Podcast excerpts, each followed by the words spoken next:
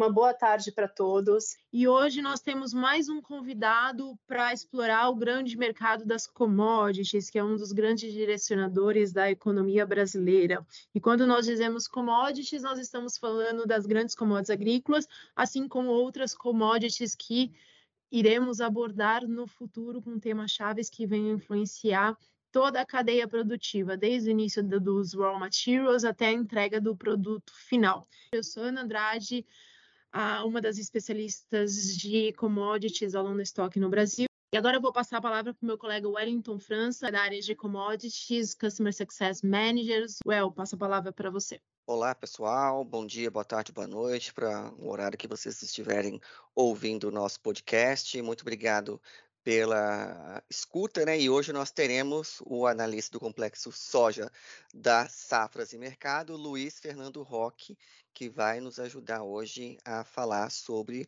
soja e como são as perspectivas para o mercado de soja nos próximos meses. E eu já vou começar com uma pergunta para o Luiz Fernando, que é como que a Safras e Mercados vê a perspectiva do El Ninho para safras de 23, 24, que já vai começar a ser plantada agora em setembro. Qual seria é, a perspectiva de estimativa para essa safra?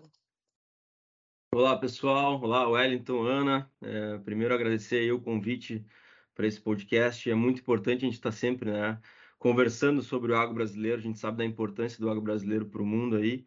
Então, sem dúvida, é, é, são informações bastante valiosas, tenho certeza, para os nossos ouvintes.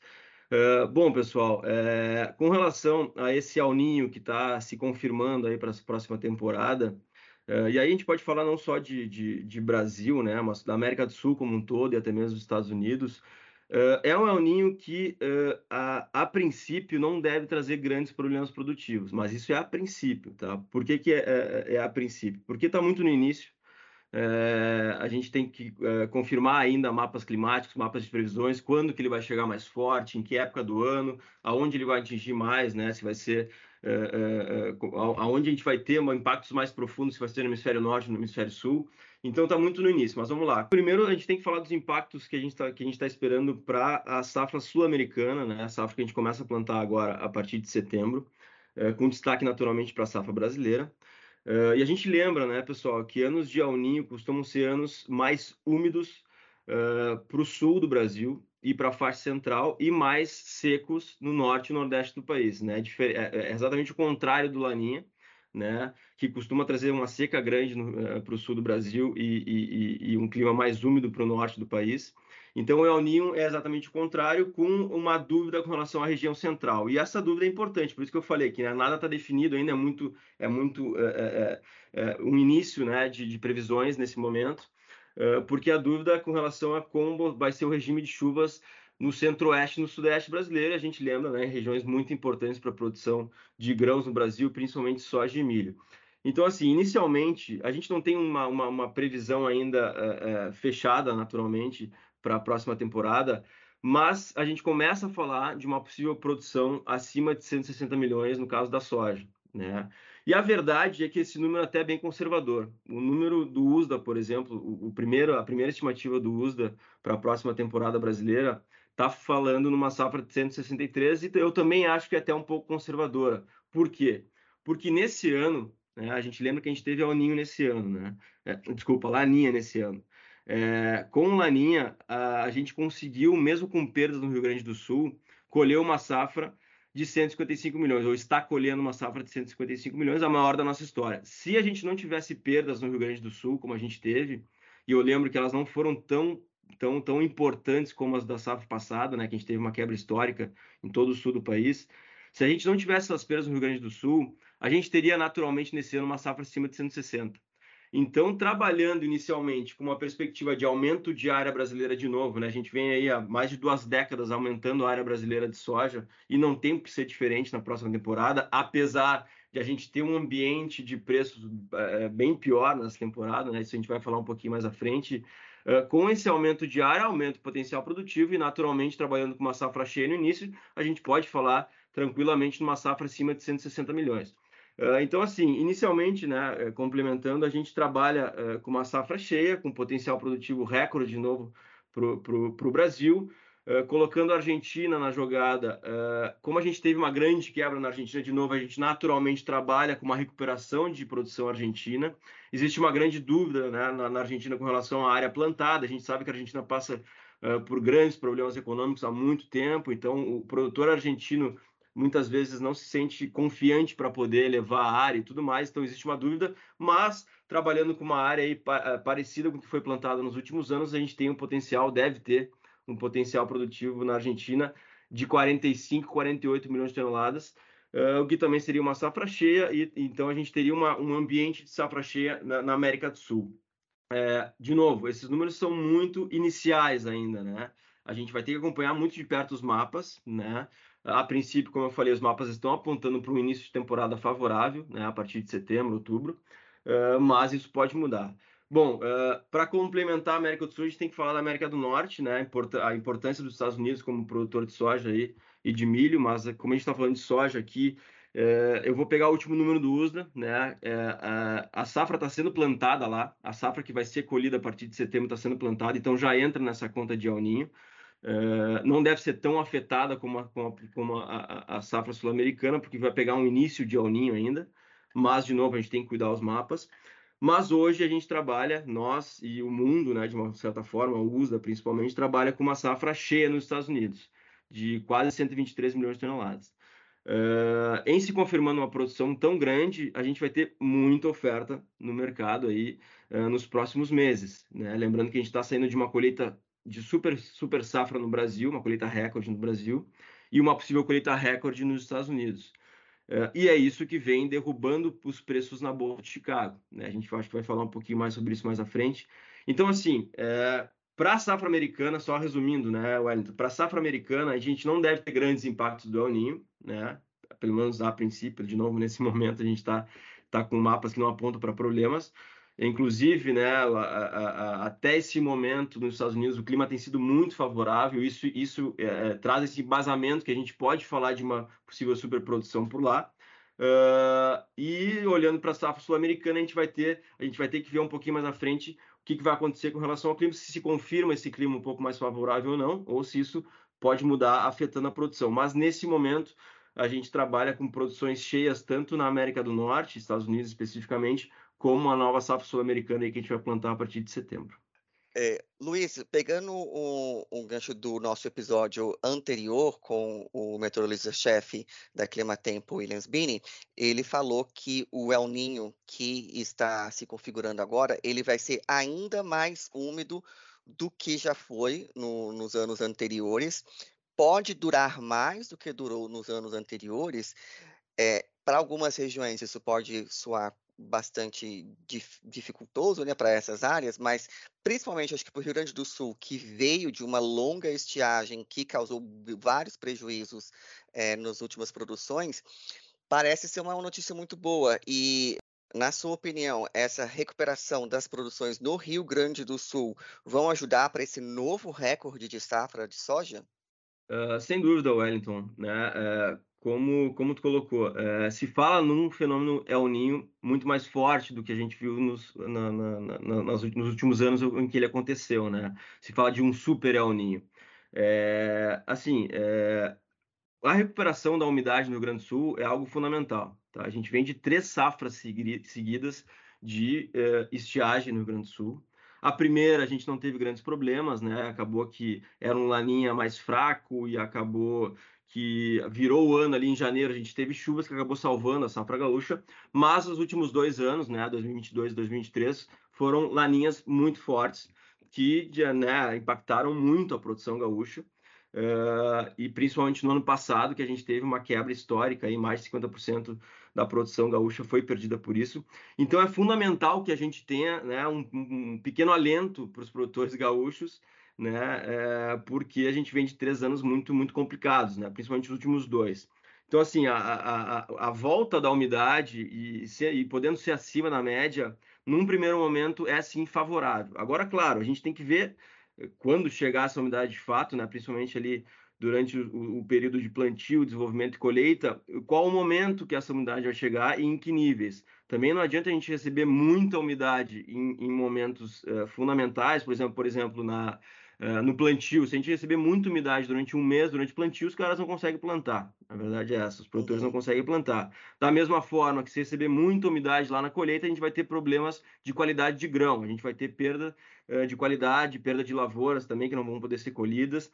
Uh, durante o desenvolvimento, existem algumas dúvidas. Né? Normalmente, a gente prefere ter excesso de umidade do que falta, né? principalmente no Rio Grande do Sul, que sofreu muito com isso nesses últimos tempos. Mas trabalhando né, com um ambiente uh, de alninho que traz umidade em algumas semanas e depois a gente tem uma umidade normal, né, uma umidade acima em algumas semanas e depois uma umidade normal, a gente trabalha naturalmente com essa possibilidade de uma, de uma, de uma retomada, né, uma, uma recuperação da produção gaúcha.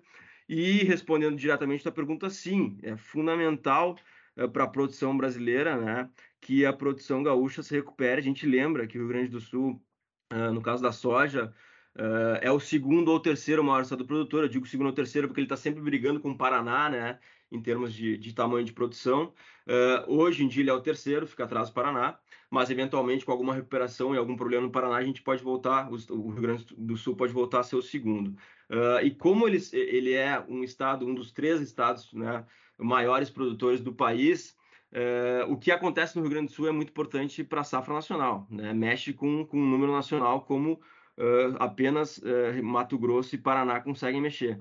Né? Então, sem dúvida, se a gente conseguir uma recuperação, se a gente confirmar um clima, um clima favorável no Rio Grande do Sul e confirmar uma produção grande, uma produção, uma produção possivelmente recorde, a gente vai ter uma puxada aí no, no, na produção nacional, então a gente pode ter números ainda maiores que 160, 165 que se prevê inicialmente, e a gente pode até ser surpreendido com uma safra aí até próxima de 170 milhões.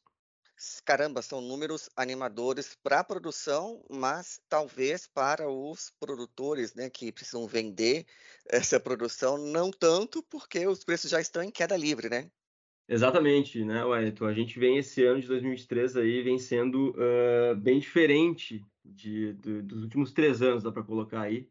Né? A gente vem aí nos últimos três anos com, com a margem do produtor de soja no Brasil subindo ano após ano, né? Tanto que ano passado a gente teve soja a 200 reais sendo negociada no Brasil.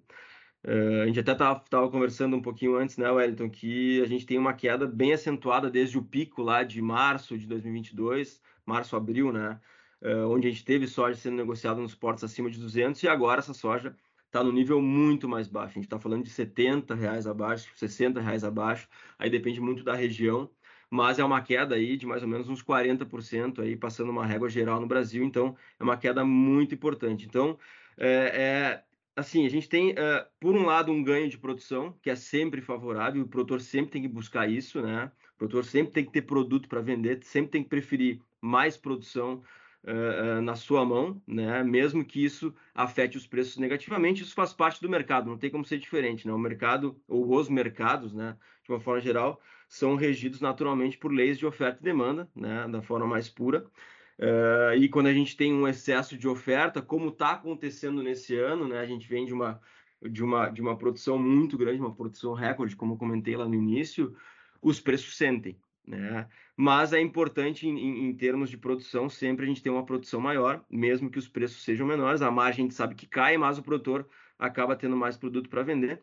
Uh, e o cenário realmente nesse ano é muito desafiador, né, Wellington? A gente tem preços muito baixos. O produtor, nesse momento, em alguns lugares do Brasil, está uh, uh, com a margem zerada praticamente, né? Está com uma margem muito apertada e está tendo que decidir o que ele vai fazer na próxima temporada. De uma forma geral, mesmo que os preços estejam baixos, a gente não vê um ambiente é, desfavorável para o produtor aumentar sua área e voltar a plantar mais soja no Brasil, como vem fazendo, né, como comentei, nas últimas duas décadas. Mas, de fato, a gente tem um ambiente bem mais desafiador, tanto nesse ano quanto para o próximo ano, né, aí pegando o gancho do, do El Ninho, uh, porque se a gente realmente confirmar uma produção grande nos Estados Unidos agora, que vai ser colhida a partir de setembro, e a gente tiver uma, um, um, plantio bom no Brasil, uma área crescendo no Brasil, uh, um desenvolvimento bom ali no final do ano, de, de outubro até, até dezembro, a gente vai confirmar uma grande produção aqui no Brasil, possivelmente na Argentina, e isso pode dar continuidade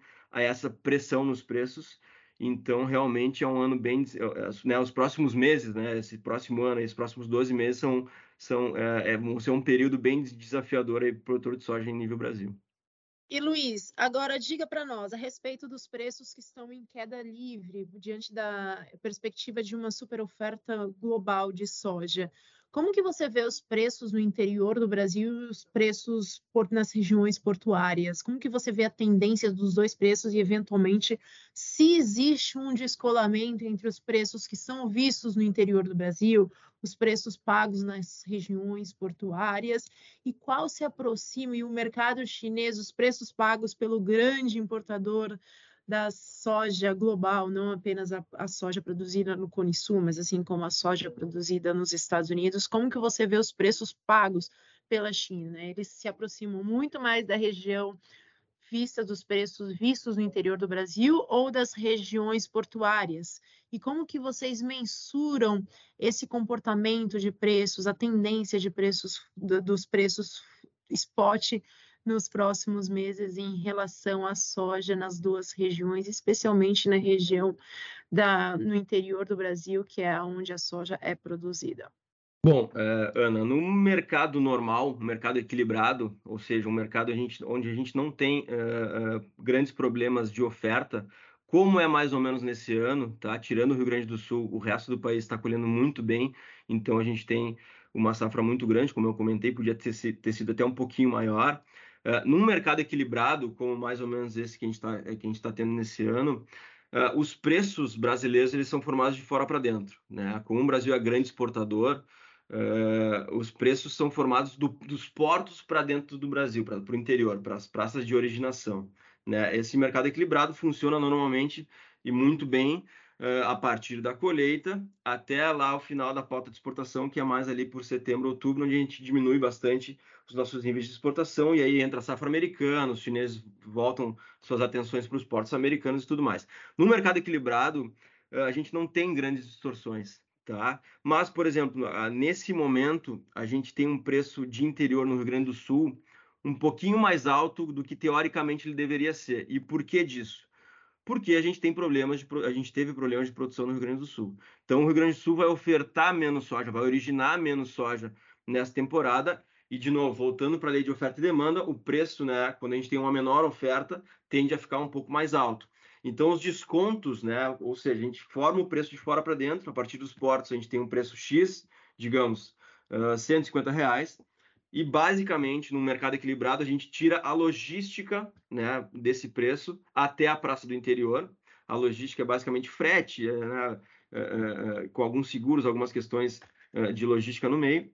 Uh, e aí a gente tem um preço interior, digamos, a logística de, de Paranaguá, base Paranaguá, para Cascavel, interior do Paraná, está R$ 10 por saca. Né? Então, o preço justo em Paranaguá é, em, em, em Cascavel hoje é Paranaguá menos 10. Isso é um mercado equilibrado. Funciona assim em todo o país. Tá? É, é sempre o preço é formado pro, é, com relação ao preço do porto mais próximo. Mas, como eu falei, quando a gente tem problemas de oferta, como o caso do Rio Grande do Sul nesse ano, só especificamente o Rio Grande do Sul, porque o resto do país está muito bem, a gente tem essas distorções. Então, assim, no momento onde o comprador chinês vem aqui e estaciona a sua demanda nos portos brasileiros, uh, os preços eles estão equilibrados. Tá? O grande problema é quando a gente tem, uh, lá para o final do ano, uma menor disponibilidade de soja em nível nacional. Como a gente passa por uma pauta de exportação muito forte aí, de fevereiro a julho, agosto, no final do ano a gente tem menos soja disponível no Brasil, né? tanto para consumo interno quanto para exportação. E é nesse momento quando a gente tem é, problemas produtivos, né, se a gente tem um ambiente que, te, que, tem problemas produtivos, que a gente pode ver descolamento de preços. E eu vou dar um exemplo bem prático. Em 2021, a gente teve problemas importantes aí é, de produção que fizeram com que os preços do interior do Brasil, lá no final do ano é, de 2021, superassem os preços de exportação. Ou seja, naquele momento, os preços não estavam sendo formados de fora para dentro, como é o normal, como é o mercado equilibrado, e sim de dentro para fora. Né? Os preços superaram os preços dos portos. Por que disso? Porque os compradores internos, uh, uh, uh, na expectativa de ter pouca soja disponível para os meses restantes do ano, a partir de setembro ali, eles aumentaram as suas ofertas para os produtores poderem, poderem vender sua soja e eles garantirem né, os seus estoques, né, os seus estoques principalmente para esmagamento. Então isso fez o preço subir muito, né? porque tinha uma expectativa de que ia faltar soja no Brasil. Uh, de fato, os estoques foram muito baixos, a gente virou o ano aí com estoques mínimos possíveis, né? estoque para basicamente um mês de esmagamento, mas isso mostrou essa distorção muito grande naquele momento, onde, onde a demanda por exportação é menor, mas a demanda interna é forte, muito grande, uma distorção muito grande. Então, naquele momento, se o importador chinês precisasse comprar soja do Brasil, ele não ia pagar o preço de referência do porto. Ele ia ter que pagar naturalmente o preço de referência da, do lugar de originação. E o lugar de originação estava trazendo uma distorção muito grande com relação ao porto. Então, ele ia pagar 10, 15, 20 reais por saca acima do preço do porto. Então, assim, é, é muito importante isso, Ana, porque, inclusive, a gente criou o nosso índice, né, CTDI, por isso, porque uh, uh, a gente sabe que tem muitos compradores, muitos importadores chineses que compram direto né, nas referências portuárias, mas tem muito importador chinês que tem a necessidade de comprar nas praças de originação. Né? Tem, muito, tem muito importador chinês que, inclusive, tem, tem plantas no interior do Brasil uh, e eles iam pagar esse preço mais alto. Então a gente teve essa ideia de criar esse índice brasileiro de soja, né, de preço de soja, exatamente para evitar ou para mostrar né, para o mercado uh, que, existem, que, que existem distorções e que esse pode ser uma, essa pode ser uma ferramenta para os players que são compradores lá de fora de soja brasileira olharem uma melhor referência para os preços do que não só o FOB exportação aí nos portos brasileiros. Então é importante, então, principalmente em momentos que a gente tem distorções que são normalmente derivadas de problemas produtivos, uh, o nosso índice se encaixa muito bem para mostrar que os preços podem ser, uh, podem estar acima né, do que está se pagando uh, nos portos brasileiros e de fato para quem está comprando soja isso é fundamental, né? Esse dado é fundamental para eles se posicionarem, inclusive, né, com antecedência para poder evitar possíveis problemas aí com relação a preços, né? Nesse caso, preços mais altos para quem está comprando, uh, olhando para frente. Então, foi mais ou menos essa a ideia do CTDI e é por isso que a gente está trabalhando bastante esse índice aí nos últimos meses. Excelente, bom saber que a gente tem um índice interno feito por uma, um parceiro local que conhece o mercado e que sabe, que entende essas diferenças para que os é, para quem né, participa do mercado de soja possa ter algo confiável para seguir. E para quem utiliza tanto o terminal Refinitiv Icon quanto o Refinitiv Workspace, que é a nova geração dos terminais da LSEG, para poder encontrar esse índice dentro do terminal é bem simples. Basta vocês digitarem na barrinha de busca, tudo junto, Safras CTDI, CTDI, CTDI. E aí o índice já vai aparecer para vocês. Luiz, obrigado pela por explorar o índice, o CTDI, o índice das safras, para ajudar o mercado brasileiro, os produtores, as tradings, todos os players envolvidos a ter uma maior previsão de mercado, a ter uma maior previsão de preços, um índice muito, realmente muito interessante, que, como o Wellington, meu colega, mencionou, pode ser visto dentro dos nossos terminais. É, Luiz, ficou uma dúvida em relação, quando a gente, uma dúvida que acaba sendo é, de muitos clientes nos, nos nossos bate-papos. Quando a gente fala da super safra, da super safra global, a gente obviamente não pode deixar de olhar os países do Cone Sul, Brasil, Argentina, mas como que você vê a safra dos Estados Unidos que está na etapa final de plantio e a relação das, das importações de soja pela China neste momento e como que elas podem vir a impactar as importações brasileiras? Por mais que as safras nós sabemos que elas estão correlacionadas, ela tem uma sazonalidade, a gente termina uma, começa outra, como pode haver um impacto da super safra norte-americana, assim como a super safra brasileira e, as, e a correlação com as importações da China? Uh, bom, Ana, uh, respondendo de trás para frente, assim, com relação às importações chinesas, a gente tem que entender que a China basicamente divide né, os seus volumes de, de importação entre Brasil e Estados Unidos. A Argentina também um pouco, claro, o Paraguai também um pouquinho, mas perto do que o Brasil e os Estados Unidos exportam para a China, são esses volumes né, da Argentina, do Paraguai ou de outros países são muito pequenos. A gente está falando aí de Brasil e Estados Unidos concentrando 90% das importações chinesas. Sempre quando a gente tem uma super safra em um desses países, naturalmente a briga né, é, pelos importadores chineses, digamos assim, né, para quem vai comprar soja desses países, a briga lá no mercado internacional é mais acirrada. Quando a gente tem problemas produtivos, ela fica menos acirrada porque aí naturalmente tu tem menos oferta, tu não consegue brigar porque tu não tem oferta para abocanhar aquela parcela maior do mercado. Como a gente está falando de uma safra brasileira cheia e uma possível, né, essa que a gente colheu agora, e uma possível safra americana que vai ser colhida em setembro, também cheia, a gente não deve ter grandes problemas com relação à demanda chinesa, o que vai mandar eh, eh, no, no, momento né, da decisão da China comprar de um ou de outro é a oferta disponível naquele momento e o preço. E é para isso que a gente tem né, um mercado de prêmios no, em nível internacional, que é exatamente para equilibrar essas, essas entradas de safra, essa maior disponibilidade ou menor disponibilidade. Os prêmios vão ajustando isso ao longo do ano, exatamente para tornar as duas safras competitivas, né, as duas produções competitivas. Mas tem um ponto mais, mais importante do que esse, que é a sazonalidade. A gente lembra que a gente está falando de uma safra brasileira que, é, que fica disponível a partir de final de janeiro, fevereiro, até ali agosto, né, onde a gente tem o grande volume, e a partir de setembro a gente tem uma safra americana entrando. Então, o que, que, que, que os chineses fazem, naturalmente? De janeiro a agosto, eles estacionam a sua demanda aqui nos nossos portos. Eles vão olhar só para o Brasil, praticamente, e vão concentrar suas compras aqui, porque o Brasil vai ter oferta, o Brasil vai ter preço competitivo, né? Porque naturalmente a entrada de safra pressiona preço, e a partir de setembro essa, é, é, é, essa demanda chinesa migra para os portos americanos. Uh, e, e, e, aí a gente, né? Por isso que a gente tem uma queda de exportações no Brasil no final do ano. Assim, num mercado cheio de oferta, como é o esperado, uh, a, gente, a, gente não tem, a gente não tem grandes diferenças de demanda. A gente vai ter basicamente, basicamente a sazonalidade, porque a gente não vai ter um problema produtivo no Brasil que vai diminuir a oferta para poder aumentar a demanda pela soja americana e o contrário também é verdadeiro. A gente não deve ter problemas nos Estados Unidos que façam os, os, os, eh, os compradores chineses, né, os importadores chineses, comprarem mais soja do Brasil por isso. Então a gente vai ter muita oferta. E o que vai definir se vai comprar um pouco mais de um ou de outro vai ser a sazonalidade e no momento da compra o, o momento de preços no mercado. Então assim, o Brasil com a oferta que a, gente, tá, que, que a gente tem disponível hoje, com a superprodução de 155, a gente vai bater recorde de exportação, pode notar isso, isso é certo que vai acontecer. A gente vai exportar uh, mais do que o nosso recorde de 86 milhões. Uh, a gente deve bater exportações de 94, é o nosso número atual. Certamente vamos passar, vamos passar 90 milhões, a não ser que aconteça algo muito incrível aí que, que não está no radar.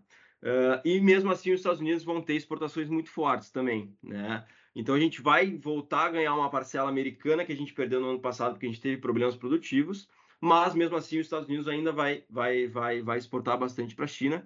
Mas, de novo, o Brasil cada vez mais finca o seu pé como o grande parceiro uh, da China, no caso né, de fornecer soja. Uh, o Brasil passou os Estados Unidos há vários anos e não vai perder mais esse posto, né? possivelmente não, provavelmente não.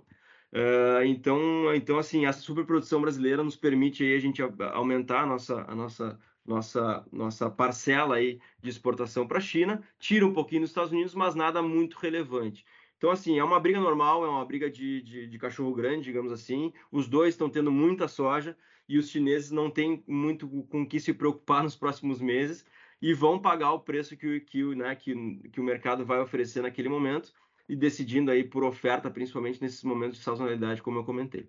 Luiz, será que a gente pode dizer que o mercado chinês vai pagar os índices vistos, os preços descritos no índice CTDI vistos agora em meados do ano, que é quando os preços eles tendem a subir no mercado doméstico?